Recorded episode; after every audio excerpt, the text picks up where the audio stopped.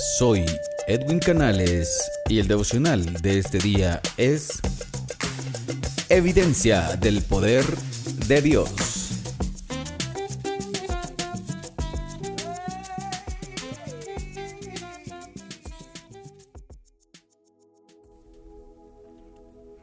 Sobrevino temor a toda persona y muchas maravillas y señales eran hechas por los apóstoles. Hechos capítulo 2 versículo 43. Yo no sé si en algún momento tú te has hecho la misma pregunta que yo me he hecho. ¿Cómo sería vivir durante alguno de los grandes acontecimientos de la historia? Pensamos en batallas trascendentales, avances, inventos, triunfos y tragedias e imaginamos cómo pasó todo de primera mano. La vida de la iglesia antigua es una de esas épocas que desearíamos tú y yo volver a tener en la vida real, por vivirla, por estar ahí. Hay una emoción inexplicable al leer lo que sucedió en Hechos capítulo 2. Sería increíble tener esa experiencia en la vida diaria, incluso si solo sea por una temporada corta. No me importa, pero estar ahí. Aquí en Hechos capítulo 2, versículo 43, te voy a mencionar dos características muy importantes de este tiempo y que fueron totalmente emocionantes. En primer lugar, yo puedo leer que sobrevino temor a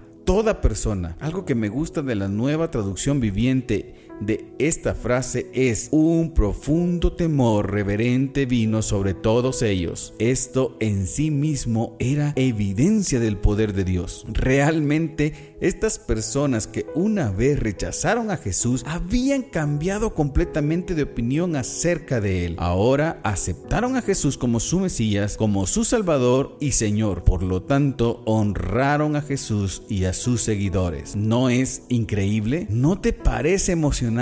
Esta escena, realmente una de las obras más grandes y poderosas que Dios puede hacer es cambiar el corazón humano hacia un honor reverente de Dios. Este temor que sobrevino a toda persona significa que no fue un trabajo ligero y superficial. Había mucha alegría, pero no todo era risa y tonterías. La gente entendió que un Dios maravilloso estaba haciendo una obra poderosa. Tú puedes entender eso en estos tiempos, puedes comprender que un Dios maravilloso está haciendo una obra poderosa en tu vida, en este preciso momento, en esta situación que estamos viviendo. Dios está obrando de una manera espectacular en nuestras vidas. El problema es que no lo vemos, el problema es que no lo queremos ver. Quiero que sigamos leyendo este pasaje y al, escudriñarlo y ver, también leemos que muchas maravillas y señales eran hechas por los apóstoles. Cuando Jesús ascendió al cielo, no había terminado de hacer milagros en la tierra. Creo que aún hoy Dios no ha terminado de hacer milagros. Tú eres un milagro de Dios. Yo soy un milagro de Dios. ¿Por qué? Porque estamos vivos, porque respiramos, porque tenemos a Dios en nuestro corazón, porque aún si no viéramos, si no escucháramos, pero si tenemos a Dios en nuestro corazón, solo eso es un milagro. Un milagro es levantar todos los días. Un milagro es abrir tus ojos. Queremos a veces ser sanados por algo increíble, pero muchas veces los milagros suceden en cosas pequeñas que olvidamos ver. No tenemos ninguna indicación de que esto signifique que incluso los apóstoles podrían realizar un milagro en cualquier momento que quisieran. La Biblia no habla sobre eso, como si el poder del milagro descansara en ellos de ninguna manera. En cambio, lo que sí podemos ver es que Dios dispuso que tales milagros ocurrieran y los apóstoles fueron los siervos dispuestos a hacer tales milagros. Estas dos cosas que te he mencionado en este día, las vidas cambiadas y las obras maravillosas fueron evidencia del poder de Dios. Cuando me detengo y pienso un momento en el mundo cristiano de hoy, recuerdo a muchas personas entusiasmadas con las señales y maravillas, obviamente asombrosas, y puedo entender por qué cuando se trata de milagros genuinos que verdaderamente dan gloria a Dios. Y claro, quiero ver más de ellos. Simplemente desearía que más cristianos quisieran tener vidas cambiadas, que el temor sobrevino a cada persona como lo dice el pasaje. Vidas transformadas, vidas que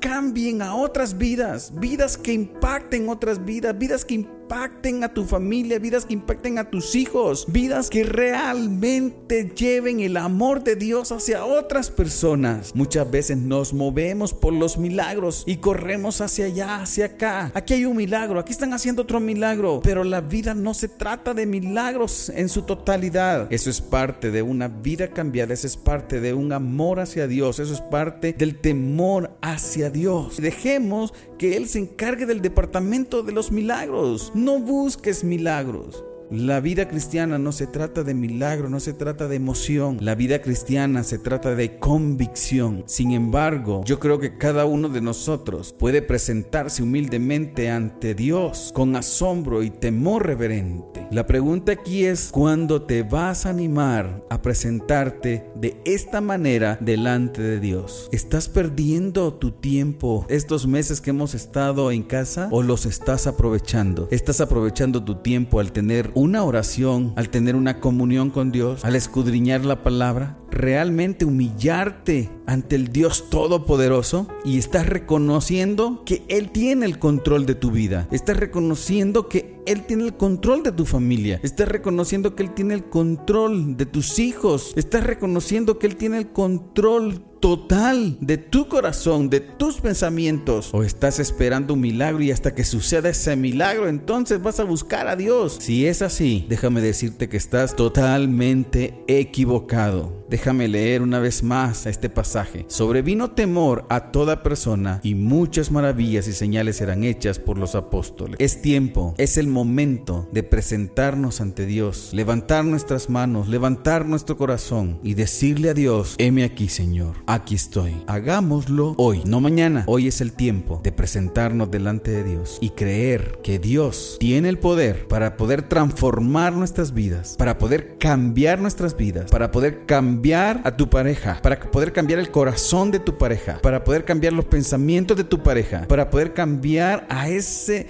hijo que dices, ya no puedo más, lo voy a mandar con el pastor, lo voy a mandar a consejería. No, mi amado hermano, mándalo delante de la presencia de Dios. Ve y arrodíllate delante de Dios, porque el poder de Dios lo vas a ver en ese preciso momento cuando tú te humilles ante Él. Hoy es el tiempo de presentarnos delante de Él y dejar que la evidencia del poder de Dios sea manifiesta en nuestras vidas, en nuestras familias y en cualquier persona que nosotros pongamos delante de la presencia de Dios.